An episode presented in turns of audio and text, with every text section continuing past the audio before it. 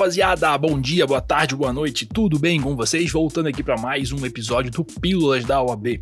Hoje, galera, nós vamos bater um papo sobre direito penal, beleza? Então, um assunto bacana aí que a galera geralmente gosta de estudar, né, nas aulas. Então, só chegar aqui, o papo hoje é rapidinho, tem algumas atualizações da LEP, pacote de crime, aquela parada toda, tá bom?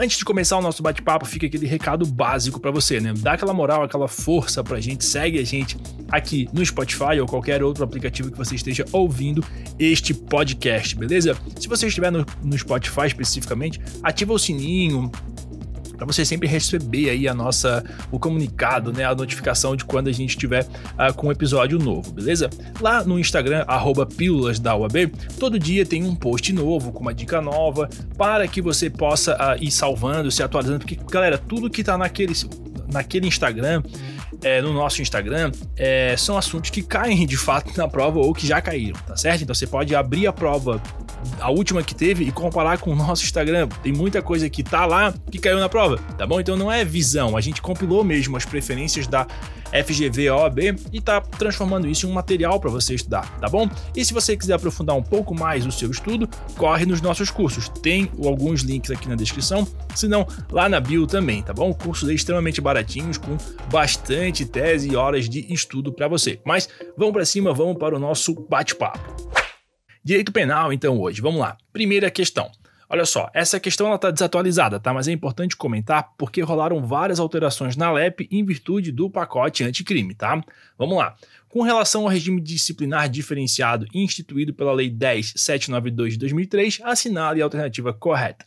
Uh, letra A. O período de aplicação do regime disciplinar diferenciado não poderá ultrapassar 360 dias, sendo vedada a repetição da sanção por nova falta grave, tá? Tá errada essa daqui. Olha só, Artigo 52. Essa redação já foi dada pelo pacote anticrime, tá? Que diz assim, ó, a duração máxima de até dois anos. Dois anos. Antes, antes era 360 dias, tá? Então, duração máxima de até dois anos, sem prejuízo de repetição da sanção por nova falta grave da mesma espécie, beleza? Letra B. O regime disciplinar diferenciado não poderá ser aplicado a presos provisórios, mesmo no caso de crimes hediondos. Essa aqui também está errada. O artigo 52, caput, nos fala que a prática do fato previsto como crime doloso constitui falta grave e, quando ocasionar subversão da ordem ou disciplina internas, sujeitará o preso provisório ou condenado, nacional ou estrangeiro, é, esse a, a, antes a lei fala apenas em condenado, tá? Agora entrou esse condenado nacional ou estrangeiro. Ela faz essa diferenciação agora, tá? Essa inclusão, tá bom? Sem prejuízo da sanção penal, ao regime disciplinar diferenciado com as seguintes características. E aí vem os incisos, tá? Letra C. A autorização para a inclusão do preso em regime disciplinar dependerá de requerimento circunstanciado elaborado pelo diretor do estabelecimento ou outra autoridade administrativa e despacho fundamentado da autoridade judicial competente. Correta, beleza? Artigo 54, parágrafo 1. A autorização para a inclusão do preso em regime disciplinar dependerá de requerimento circunstanciado elaborado pelo diretor do estabelecimento ou outra autoridade administrativa. Beleza? E por fim, a letra D. O preso terá direito a sair de sua cela por um período de duas horas, é, duas horas semanais para o banho de sol, salvo nos casos de crimes inafiançáveis. Aqui está errado, tá? Porque, olha só, é o inciso 4 do 52. O, o, o, direito do preso à saída da cela por duas horas por dia, duas horas diárias para o banho de sol em grupos de até quatro presos, desde que não haja contato com presos do mesmo grupo criminoso, beleza? Então, essa foi a nossa questão número um. Questão número dois, então, vamos lá. É, com relação às causas de extinção da punibilidade previstas no artigo 107 do Código Penal, assinale a alternativa correta. Letra A. O perdão do ofendido é ato unilateral, prescindindo de anuência do querelado. Aqui está errado, tá, pessoal? Artigo 106 o perdão no processo ou fora dele, expresso ou tácito, tem, geram, tem três, três situações, tá? Primeiro, então, se o perdão é se concedido a qualquer dos querelados, a todos aproveita, beleza? Dois, Se concedido por um dos ofendidos, não prejudica o direito dos outros ofendidos. E terceiro, se o querelado recusa, não produz efeito, tá bom? Então esse perdão ele tem que ser aceito, beleza? Letra B. Nos crimes conexos e extinção da punibilidade de um deles impede, quanto aos outros, a agravação da pena resultante da conexão. Aqui está errado, tá? Artigo 108. A extinção da punibilidade de crime que é pressuposto elemento constitutivo ou circunstância agravante de outro não se estende a este, tá? Nos crimes conexos, a extinção da punibilidade de um deles não impede, quanto aos outros, a agravação da pena resultante de conexão. Letra C. A perempção é causa de extinção de punibilidade exclusiva da ação penal privada. Aqui está correta, tá? A perempção é um fenômeno que só se aplica às ações penais privadas, não sendo aplicável às ações penais públicas, tá? E a letra D, em caso de morte do réu, não há que se falar em extinção da punibilidade, devendo o juiz absolvê-lo com base no método de resolução de conflitos do indúbio pró-réu. Aqui tá errado, tá, pessoal? Porque a morte do agente ela é causa de extinção da punibilidade. Isso está lá no artigo 107, inciso 1 do Código Penal, beleza? Questão número 3 agora, vamos lá. Grávida de nove meses, Maria se desespera e, visando evitar o nascimento do seu filho, toma um comprimido contendo um complexo vitamínico, achando equivocadamente tratar-se de uma pílula abortiva. Ao entrar em trabalho de parto, poucos minutos depois, Maria dá à luz a um bebê saudável. Todavia, Maria, sob a influência do estado puerperal, lança a criança pela janela do hospital, causando-lhe o óbito. Com base no relatado acima, é correto afirmar que Maria praticou, letra A, crime de homicídio qualificado pela utilização de recurso que impediu a defesa da vítima, letra B, em concurso é, material os crimes de aborto tentado e infanticídio consumado. Letra C, apenas o crime de infanticídio. E letra D, em concurso formal, os crimes de aborto tentado e infanticídio consumado, tá? Pessoal, correto aqui a letra C, beleza? Apenas o crime de infanticídio. Que é basicamente, olha só, matar sob influência do estado puerperal o próprio filho durante o parto ou logo após, tá? Com relação ao crime de aborto, não seria impunível, né, por caracterizar-se ali um crime impossível, tá? É, na na modalidade ali, porque é, a, o meio que ela utilizou era ineficaz, é um complexo vitamínico, nada a ver, então é crime impossível, tá? A questão do crime impossível, você vai ver ela lá no artigo 17, que diz que não se pune tentativa quando, por ineficácia absoluta do meio ou por absoluta impropriedade do objeto, é impossível consumar-se o crime, tá? Aí pega essa daqui, ó, as hipóteses de crime impossível, tá? Primeiro, ineficácia absoluta do meio. Então aqui o meio empregado ou instrumento utilizado para a execução do crime não leva à consumação, tá bom? Então utilizar, né, por exemplo, assim, você vai pegar um, uma arma de brinquedo, um sei lá, uma caneta, vai dar uma de coringa, né? Vai pegar uma caneta, um palito de dente para matar uma pessoa, né? Teoricamente, não o meio ali, ou até mesmo a questão do complexo vitamínico mesmo ali, não, não serve, tá? É.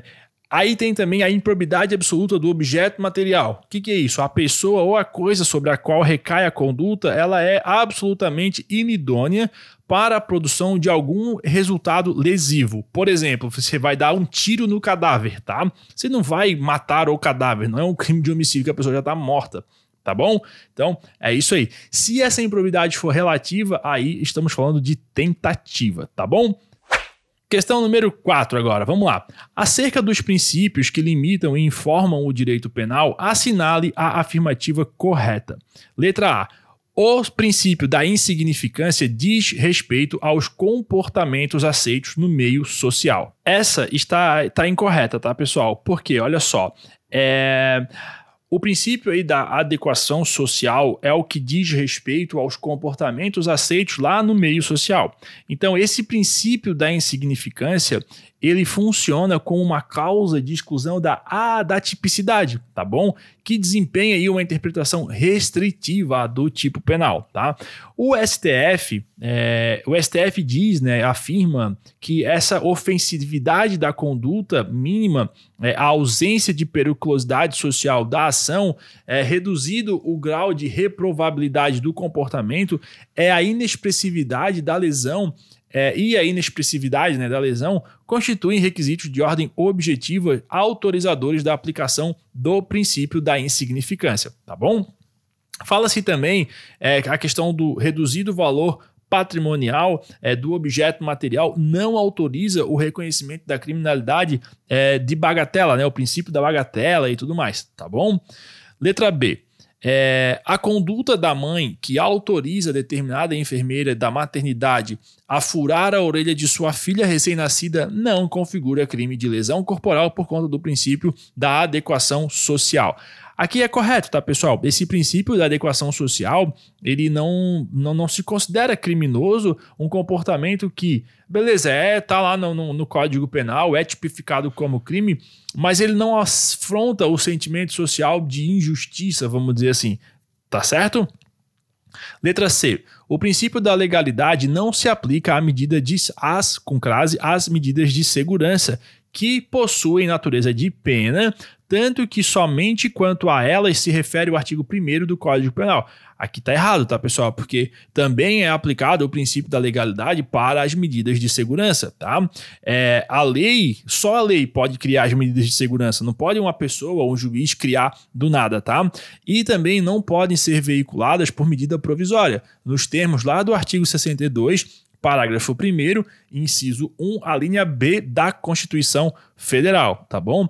Nós temos também a súmula 527 do STJ, nesse sentido, que diz que o tempo de duração da medida de segurança não deve ultrapassar o limite máximo da pena abstratamente combinada ao delito praticado, tá bom? Só para complementar aí a tua fundamentação. Letra D. O princípio da lesividade impõe que a responsabilidade penal seja exclusivamente subjetiva, ou seja, a conduta penalmente relevante deve ter sido praticada com consciência e vontade, ou ao menos com a inobservância de um dever objetivo de cuidado, tá? Aqui tá errado, pessoal. É, aqui esse princípio da lesividade ele vai implicar na inexistência da infração penal quando a conduta não tiver oferecido ao menos perigo de lesão uh, do bem jurídico, tá? Esse princípio ele atende à manifesta exigência uh, de delimitação do direito penal, tanto em nível legislativo como no âmbito constitucional. Joia? É, esse princípio que tá ali na, esse princípio da lesividade é, ele seria o que tá o, o que diz ali no, na letra D, esse princípio que a alternativa nos traz, ele, ele é o princípio da responsabilidade penal subjetiva, tá bom? Que preconiza que nenhum resultado penal relevante pode ser atribuído a quem não tenha produzido por dolo ou culpa, tá? Restando excluída a responsabilidade penal objetiva. Aqui, pessoal, a fonte dessa, dessas respostas, dessa questão é Kleber Masson, tá? Masson com dois S, beleza? É, do livro Direito Penal Esquematizado, parte geral, beleza? Sétima edição. Uh, da questão número 4 era essa aqui. Questão número 5 agora. Uh, diz o seguinte: Rama, jovem de 19 anos, estava cuidando de suas irmãs mais novas, Sita e Durga, enquanto a mãe viajava a trabalho. Na tarde desse dia, Rama recebeu uma ligação dos amigos que o chamaram para sair com o objetivo de comemorar o início das férias. Certo de que não se demoraria, Rama deixou as crianças, ambas com 4 anos, brincando sozinhas no quintal de casa, que era grande, tinha muitos brinquedos e uma piscina. Ocorre que Rama bebeu demais e acabou perdendo a hora, chegando em casa tarde da noite, extremamente alcoolizado. As meninas ficaram sem alimentação durante todo o tempo e ainda sofreram várias picadas com, com picadas de pernilongos. Com base na situação apresentada, é correto afirmar que Rama praticou o crime de, vamos lá, letra A, de lesão corporal leve por meio de omissão imprópria, de perigo de vida ou saúde de outrem, de abandono de incapaz ou causa de aumento de pena e de previsto no crime previsto no Estatuto da Criança e do Adolescente. A resposta aqui, pessoal, sem muita viagem, tá? É a letra C, abandono de incapaz pelo fato de que as crianças estavam sob o cuidado dele. E o aumento é configurado pelo fato de ser irmã, tá? Artigo 133. Abandonar a pessoa que está sob seu cuidado, guarda, vigilância ou autoridade e por qualquer motivo, incapaz de se defender-se é, defender-se dos riscos resultantes do abandono, beleza? E aí o parágrafo terceiro diz que as penas combinadas neste artigo aumentam-se de um terço se o agente é ascendente ou descendente, cônjuge, irmão, tutor ou curador da vítima. Beleza? Questão número 6 agora. É bem longo, tá, pessoal? O, o, o enunciado fala assim: ó, Maquiavel, industrial dono de uma fábrica de pincéis feitos de pelo de cabra, sabia ser essencial a desinfecção dos pelos para que os funcionários pudessem manuseá-los, sob sua, contrata, sob sua contração, ou perdão, sob pena de contração de grave enfermidade. Ocorre que Maquiavel, querendo cortar custos e acreditando piamente que nenhum de seus funcionários padeceria de qualquer moléstia, pois eram todos homens de bem, entre aspas, resolveu por bem não proceder ao tratamento com o desinfetante. Ao manusearem os pelos de cabra que não haviam passado pela limpeza, quatro funcionários da empresa de Maquiavel faleceram. Maquiavel então foi denunciado e, consequentemente, processado pela prática de homicídio culposo, na modalidade culpa consciente. No curso do processo, entretanto, restou provado que, ainda que os pelos de cabra tivessem passado pela ação de desinfetante, os quatro funcionários morreriam porque os micro-organismos já estavam resistentes à ação do desinfetante que devia ter sido utilizado. Com base na situação descrita e tendo por base os estudos acerca da imputação objetiva, é correto afirmar que, vamos lá, letra A, o, o Maquiavel né, Letra A. Deve realmente responder por homicídio culposo na modalidade culposa de culpa consciente. B. Não praticou o fato típico, sendo amparado pelo, pelo princípio da confiança, que limita o dever objetivo de cuidado. C. Agiu dentro de um risco permitido, razão pela qual o resultado não lhe pode ser imputado. E letra D não pode ter o fato imputado a si, pois com a sua conduta não incrementou o risco já existente, tá? Pessoal, a resposta correta é a D, beleza? Não pode ter o fato imputado a si, pois com a sua conduta ele não incrementou um risco já existente, que no caso as bactérias ali estavam já resistentes à ação do desinfetante, então ia acontecer de qualquer jeito, tá? Só tem uma questão aqui que é legal detalhar para vocês, que é o seguinte: dolo direto. O agente, é, no caso do dolo direto, né? Quando rola o dolo direto, o agente prevê um resultado doloso e age para realizá-lo. O dolo indireto possui duas formas. Primeiro, no dolo eventual, apesar do agente não querer um resultado doloso, prevê que ele possa acontecer e aceita essa possibilidade. No dolo alternativo, o agente prevê o resultado e aceita um ou outro dos resultados possíveis, meio que toca o foda-se, né? No caso da culpa consciente, o agente prevê o resultado, mas acha que ele não irá acontecer ou pensa que ele poderia ser evitado por meio de suas habilidades. E na culpa inconsciente, o agente não prevê o resultado, apesar de que seja algo previsível, beleza? Então, essa foi a questão número 6. Na questão número 7, para a gente encerrar o nosso bate-papo, essa questão ela está desatualizada, mas vale a gente dar uma olhadinha nela. É o seguinte: olha só. O policial Fernando recebe determinação para investigar a venda de drogas em uma determinada localidade, próximo a uma reconhecida faculdade de direito.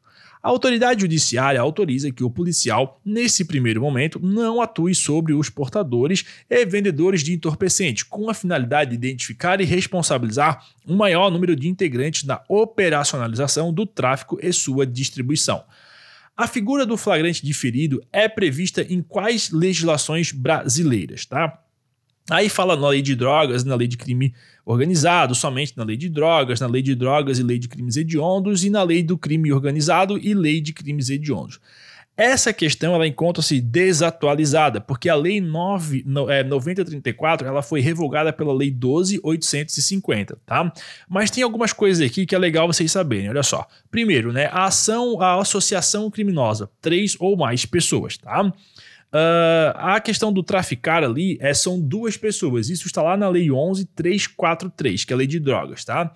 O concurso de pessoas é, seria ali o artigo 29 do Código Penal, tá? Só para vocês se organizando. A organização criminosa são quatro pessoas, está lá na Lei 12.850 de 2003, tá? O traficar ali são duas pessoas ou mais, né, conforme a Lei 11.343. Aí o artigo 53 diz que em qualquer fase da persecução criminal relativa aos crimes previstos nesta lei, são permitidos, além dos previstos em lei mediante autorização judicial, é, e ouvido o Ministério Público, os seguintes procedimentos investigatórios: 2. A não, a inciso segundo, né? Inciso 2. A não atuação policial sobre os portadores de drogas, seus precursores químicos e outros produtos utilizados em sua produção que se encontrem no território brasileiro com a finalidade de identificar e responsabilizar o maior número de integrantes de operação de tráfico e distribuição sem prejuízo da ação, da ação penal cabível. Isso na lei de drogas, tá? É, e aí, na lei, na organização criminosa, quatro ou mais pessoas, lei 12.850, no artigo 3 fala o seguinte: em qualquer fase da persecução penal, serão permitidos, sem prejuízos de outros já previstos em lei, os seguintes meios de obtenção de prova. Inciso 3, a ação controlada, tá certo? Então a ação controlada é tratada de maneira mais ampla na lei 12850, lá nos artigos 8 e 9. Então, a questão do flagrante ali, você vai ter ela na lei 12850 da organização criminosa e também na lei de drogas. Beleza? Com isso, encerramos aí o nosso episódio sobre direito penal da sexta prova reaplicação da FGV. Belezinha? Beijinho para vocês e até mais. Tchau, tchau.